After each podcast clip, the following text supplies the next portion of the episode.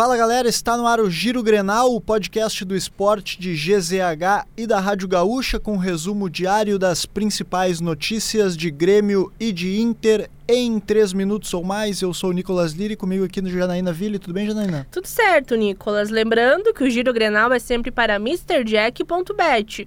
Palpite certeiro, saque instantâneo. Acesse mrjack.bet e desafie-se. Hoje, quarta-feira, 14 de dezembro de 2022. E a gente começa com o Inter, que fez uma sondagem junto ao Atlético Mineiro para tentar a contratação do volante Jair.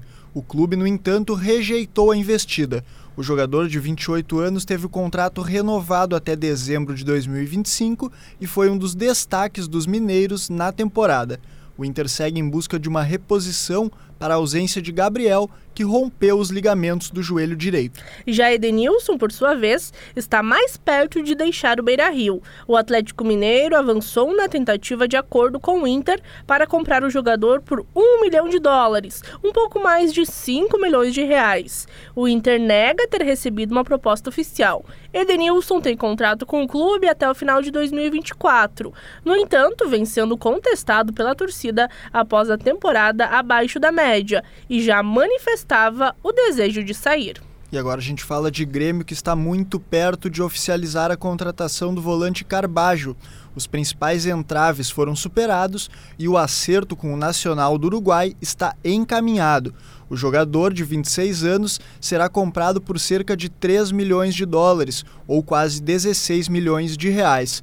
A comissão técnica aguarda a liberação para as atividades de pré-temporada e projeta que o jogador esteja apto no início de 2023. O Grêmio fez uma consulta para contratar o goleiro Gabriel, que está no Coritiba. Revelado pelo Cruzeiro, ele atuou por 10 temporadas na Itália. Foi comprado pelo Milan após as Olimpíadas de 2012, mas sem receber muitas oportunidades, atuou em times como Napoli, Cagliari e Perugia.